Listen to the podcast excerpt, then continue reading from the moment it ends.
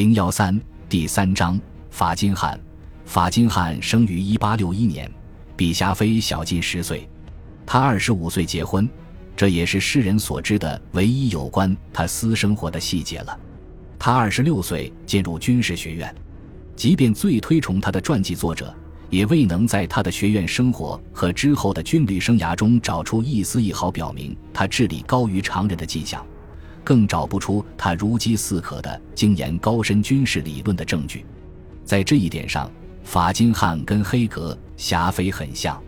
他的职业生涯还有一点跟黑格类似的地方，那就是他们两人作为普通军官，后来能蹿升至顶峰，都得益于君主的大力提携。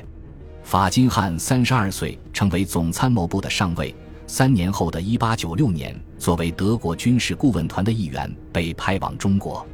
德国顾问团还没开始工作，就因俄国人的抗议而被迫解散。因为俄国人很警惕，不想看到当时无能的清政府加强军事实力。法金汉当时已经到了中国，于是被转派出任清军湖北武备学堂的总教习。不过他干了不到两年就辞职了。抱怨说，学员的年龄不是太老就是太小，他干不成任何事情。此时，义和团运动爆发，已是少校军衔的法金汉受八国联军总司令冯瓦德西委派，在天津的临时政府任职。他在天津展现出很高的工作效率和一定的铁腕手段，在一片混乱的形势当中恢复了秩序。他拆除了部分古老而神圣的北京城墙。以改善城内外的交通和通信。大约就在这个时期，法金汉从中国发回的详细报告引起了德皇的注意。一九零二年，他从远东回国，指挥一个野战步兵营，当时已经四十一岁了。一九零六年，他出任驻扎在梅斯的第十六军的参谋长，军长是冯普里特维茨将军。此人既无能又容易慌乱。后来在大战初期指挥东普鲁士的德军部队时，差点引发了一场彻底的军事灾难。法金汉充分利用了这一机会，独揽了整个军的大权，越来越倾向于绕过军长发号施令。连局外人都看得出来，冯普里特维茨依赖参谋长。在夏季演习当中，法金汉掌控局势的能力给德皇留下了非常好的印象，从此减在地心。一九一一年。他作为一名野战军军官，当上了禁卫军的团长。在当时，无论在德军还是英军中，这都是异乎寻常的恩遇。第二年，法金汉晋升少将，再次出任参谋长，也再次跟部队主官闹不和。一九一三年，他在几乎想要申请调职的时候，又被提升了一级，担任陆军部长。法金汉惊讶不已。他的同僚军官们倒多多少少能够预见到这一步。最后，在一九一四年九月小毛奇倒台的时候，法金汉登上了军事生涯的顶峰。当时他才即将满五十三岁，新任总参谋长越过了众多高级将领而上位。但比这更让人吃惊的是，他在以后好几个月里还兼着陆军部长的就职。用现代民主国家的标准来说。这就好比二战英军的阿兰·布鲁克元帅兼任帝国总参谋长和陆军部长，还承担起国防部长的大部分职责一样。法金汉身兼两职，比协约国方面任何一位领导人在战争指导方面的权力都要大，而且他的职权范围远远超出指导陆上战争的范畴。可是，拥有如此重大职责的他，以往的指挥和战斗经验却还不如霞飞。任何人看到法金汉的画像，第一反应绝对是这是个典型的普鲁士将军。他的头发修剪得很短，鼻梁挺直，脸部轮廓严肃而精神饱满。他的双眼眼角和很多普鲁士军官那样稍向下弯，这也许显示在某个久远的历史年代，条顿骑士的血液里曾混入了少量草原游牧民族的好战血统。他的双眼闪烁着智慧的寒光。显示着冷血无情甚至残忍的性格，但是在谈及他的嘴巴时，整个画风却变了。尽管他也留着好战军人的典型的胡须，但这不是一名坚毅的领导人、实干家应有的嘴巴，而是一张显得犹豫不决、思绪繁多且内向的嘴。敏感而有酒窝的下巴形状也加强了这种印象。这就是破解法金汉性格至关重要的一点。他的履历的确处处显示出一贯的无情。战前，他在议会里坚决主张军官有决斗的权利，声称这是维护陆军荣誉的重要手段，也是他批准在伊普尔战役首次运用毒气，推崇无限制潜艇战和对平民进行无差别轰炸，作为对协约国空袭的报复手段。他对新闻界和人民抱有容克阶级惯常的蔑视态度，对伤亡数字甚至比霞飞或者黑格更加无动于衷。他用直接的铁腕手段指导自己和部下的工作，自身的工作能力也近乎无限。如果说他有任何错误的话，那就是他承担了太多责任，同时想要出现在各个地方。他对战略局势的把握经常是相当精准的。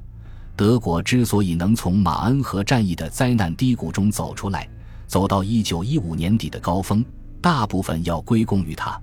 可是他的冷酷缺乏鲁登道夫那样坚韧不拔的明确目标，他的犹豫不决和过分谨慎，经常把本来可以到手的全胜变成了胜负参半。在伊普尔战役中，当毒气气息在英军防线上撕开了一个巨大缺口的时候，法金汉却没有乾坤一致的气魄。当鲁登道夫就快要在东线打一个甚至比坦能堡会战更辉煌的大胜仗的时候，法金汉却认为鲁登道夫的攻势胃口太大，紧张地取消了行动。他能消除敌人一时的威胁，却没有打歼灭战的大气魄。因为谨慎和犹豫，他曾经拒绝了奥地利军队设计的一款坦克，还回绝了奥斯曼向西线派出精锐的提议。而这支生力军原本可以为西线提供紧缺的决定性预备队。他从未能充分利用德国在东西两线迅速调动的内线优势来达成暂时的兵力优势。他的指导思想是确保一切地区的安全。利德尔哈特对此敏锐地指出，他的行动和思维方式不像是指挥一支强大的、离胜利只有咫尺之遥的军队的统帅，而更像是在竭力避免即将来临的失败。就连倒台的小毛奇都看出了法金汉的性格弱点。他在一九一五年一月给德皇写信说，自己的继任者虽然具有顽强的意志力，但对祖国来说是一个严重的威胁，因为他在精神和灵魂上不具有内在的力量来构思并执行宏大的战略行动。可是当时法金汉胜券正浓，小毛奇的进谏只落得个言止深赤的回应。最后，在他手下最能干的参谋军官之一鲍尔上校的眼里。法金汉总的来说是个非同寻常的人物，他能够成为优秀的政治家、外交家或者议会领袖，却不是优秀的将军。用今天的话来讲，法金汉是个锯了嘴的葫芦。霞飞和黑格都算得上不善言谈，贝当在幕僚的眼里也总是拒人于千里之外。可是我们还能知道他们私生活和思想的一鳞半爪，而对法金汉，后人根本无从了解。他的一位传记作者形容他是孤独的将军，可他的特立独行是刻意为之。法金汉没有知心朋友，没有亲信，不党不群，更没有像兴登堡或鲁登道夫那样的公众魅力。结果，当他在德皇那里的影响力开始衰退的时候，他去职的命运就注定了。他用尖刻伤人的冷言冷语，把自己的真实想法紧紧掩藏起来，就像掩藏希腊神话中的金羊毛。不让二哥英雄们发现，扮演从不睡觉的恶龙的是他的总参作战处长塔本上校。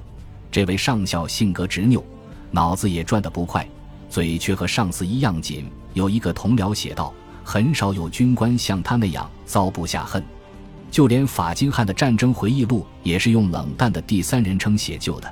就因为这种冷淡到近乎非人的性格特征，让人摸不透他进攻凡尔登的真实目的究竟是什么。法金汉性格当中的第一个特点，犹豫不决，将来会在凡尔登战役当中给法德双方带来令人痛心的悲剧；而第二个特点，也就是对保密近乎病态的偏执，源于他离群所居的性格，将来会导致他在凡尔登战役的最终失败，最终甚至导致同盟国输掉了这场战争。一九一五年十二月上旬，法金汉起草了一份致德皇的长篇备忘录。开头对战争局势的分析令人印象深刻。法国已经接近精疲力竭，俄军还没有被完全击败，但是其进攻能力已经受到严重摧毁，不可能再恢复到旧日的实力。本集播放完毕，感谢您的收听，喜欢请订阅加关注，主页有更多精彩内容。